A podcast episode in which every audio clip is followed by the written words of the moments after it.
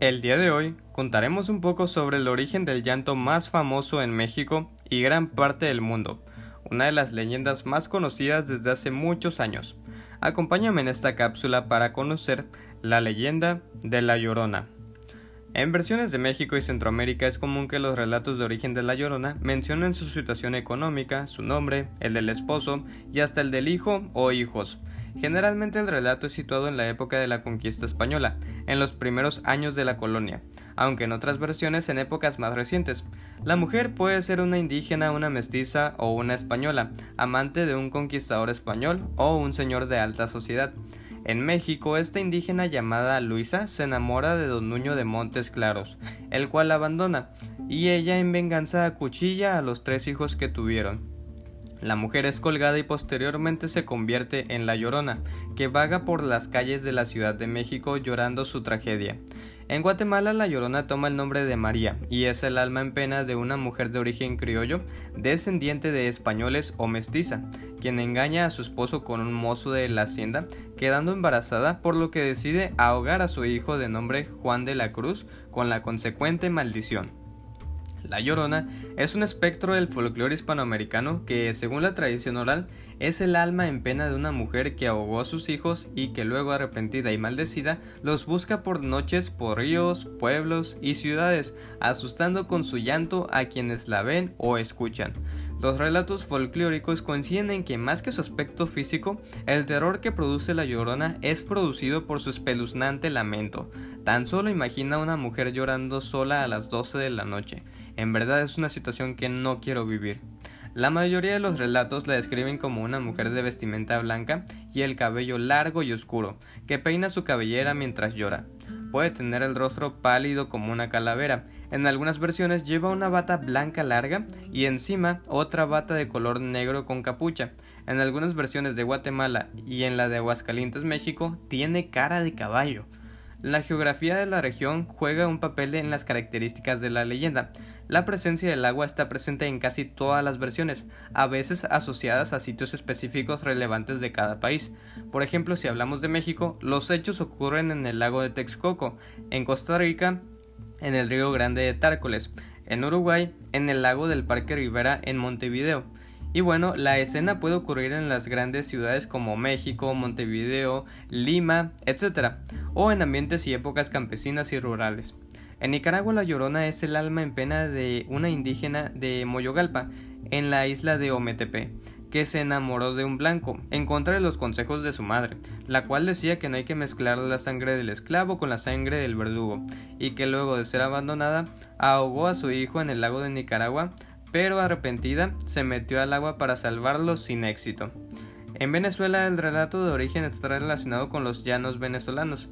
Una mujer muy joven se enamora de un soldado que la abandona al embarazarla y ella, como no tiene idea de cómo criar a un infante, desesperada por el llanto del niño, lo mata con sus propias manos. Arrepentida, su llanto llama la atención de los vecinos y familiares que la maldicen.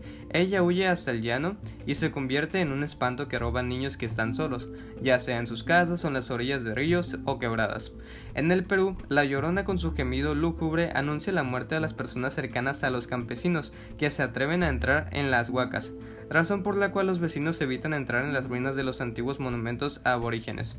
Este mito está muy extendido en la zona costera norte y en la, sierra, peruana. Pareciera que hay una llorona para cada país y en cada una toma una historia diferente. Otra variación es el motivo del asesinato del niño o niños.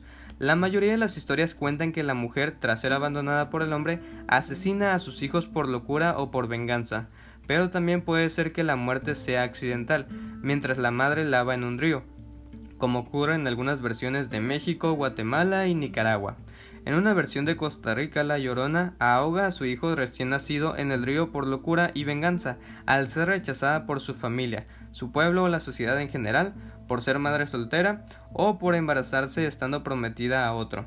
En otra versión costarricense, la Llorona padece de una enfermedad mental y ahoga a su hijo de forma accidental mientras lo baña en el río. Otro relato de origen venezolano cuenta que la mujer mataba a sus hijos por cada parto, sin sentir remordimiento. El cura de su pueblo se entera y al ver que está embarazada de nuevo, le aconseja darle de, mamar al niño antes de matarlo. Tras hacerlo, ella siente una gran culpa y desde entonces vaga por los campos llorando de dolor, buscando a sus hijos y asustando a todo aquel que se, le atraviese en su camino. En Uruguay, La Llorona y su hijo se ahogan por accidente en el lago del Parque Rivera, uno de los más importantes de Montevideo, en una noche tormentosa. Incluso hay relatos donde el elemento de los niños está ausente, como ocurre en otra leyenda de Uruguay que atribuye el origen de La Llorona al asesinato de este y de su esposo por unos ladrones que arrojan sus cuerpos al mismo lago, razón por la cual escuchan llantos en el sitio en ciertas épocas del mes. La leyenda de La Llorona es antigua, tiene orígenes prehispánicos, en la forma de diversos personajes con características similares presentes en las cosmogonias, en las cosmogonias y creencias centrales de los pueblos autóctonos de América, transmitidos de forma oral de generación en generación, hallándose relatos comunes pero con diversas imágenes, emblemas y símbolos, lo cual le da a la leyenda una rica diversidad cultural. Durante la época colonial, las generalidades de la leyenda eh, tomaron forma y a través del tiempo la leyenda de La Llorona se ha convertido en parte del imaginario colectivo de Hispanoamérica, trascendiendo fronteras y volviéndose parte de la identidad cultural, el folclore y la imaginería popular de muchos países. En la actualidad la leyenda continúa siendo muy popular desde México hasta Chile, así como en los estados del sur de los Estados Unidos, con mayor población de habla hispana, como por ejemplo pues Arizona, Texas y Nuevo México, y en el caso particular de México, el personaje de La Llorona es signo de identidad nacional y patrimonio cultural intangible de la Ciudad de México. La leyenda de La Llorona ha tenido muchas funciones. Ha servido para espantar a los niños, a extraer el miedo a hombres y mujeres para que sean fieles a sus parejas, para evitar parecidos por parte de la madre, como parábola de la justicia divina o como símbolo colectivo, a lo largo de la historia la figura doliente de la Llorona, su trágica y eterna condena de vagar a través de los siglos sin poder hallar a sus hijos, ha inspirado gran cantidad de manifestaciones culturales. Por ejemplo, hablamos de literatura, canciones de la lírica popular, obras de teatro, bibliografía y artes audiovisuales de cine y televisión. Debido a la naturaleza de las tradiciones orales y el folclore, es posible que la leyenda nativa de la Llorona pasara de los indígenas a los españoles cuales, los cuales le agregaron sus propios elementos de acuerdo a sus mitos, y que luego la leyenda ya con elementos españoles pasara otra vez a los indígenas, que volvieran a incorporar sus propios elementos. Dicho proceso también pudo haber ocurrido de forma inversa. Estamos hablando de que existe la posibilidad de que se haya formado una especie de teléfono descompuesto, formando de este modo una leyenda aterradora. En el folclore de España se conoce como dama de blanco al fantasma de una mujer vestida de blanco que es común en el folclore de varios países centroeuropeos. Estos espíritus comúnmente están relacionados a cursos de agua, ya sea como ríos, fuentes o pozos, y podían ser a la vez peligrosas o benéficas para los que se encontrasen con ella.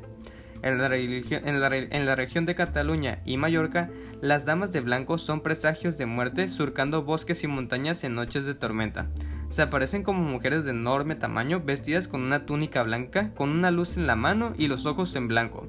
Según la leyenda, la dama de blanco era el fantasma de una mujer que había matado a sus hijos por un amor no correspondido. A la vez, diosa y demonio, Nadie en la pizca del mundo colonial puede resistir su aparición ni su llanto de ultratumba, ni siquiera los conquistadores afincados en el Valle de México, quienes a causa del espanto incluso instituyeron un toque de queda a las once de la noche, pues pasada esa hora comenzaban a escucharse los gemidos aterradores de, de la mujer espectral por las calles de la Ciudad de México. Su visión garantiza la muerte o la locura para aquellos que intentan averiguar el, origen de aquel lastimero gemido.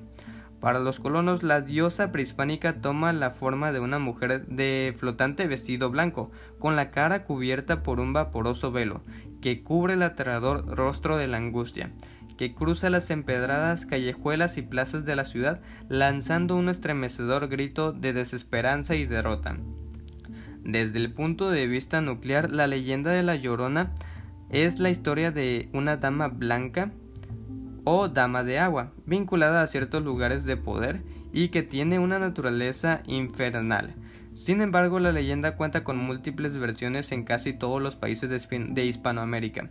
Esto ocurre porque posee un ecotipo polifocalizado, es decir, en realidad es una familia de leyendas con un perfil traslocalizado en diversos puntos del continente americano.